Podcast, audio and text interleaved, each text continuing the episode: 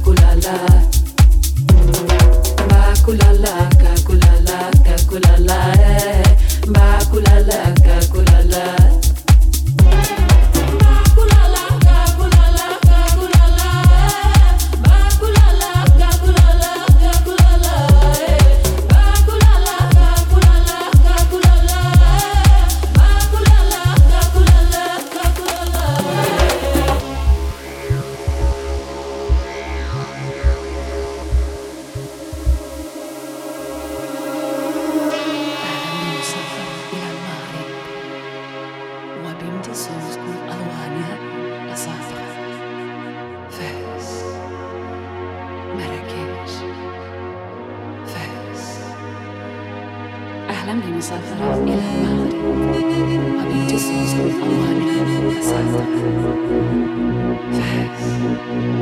merguez,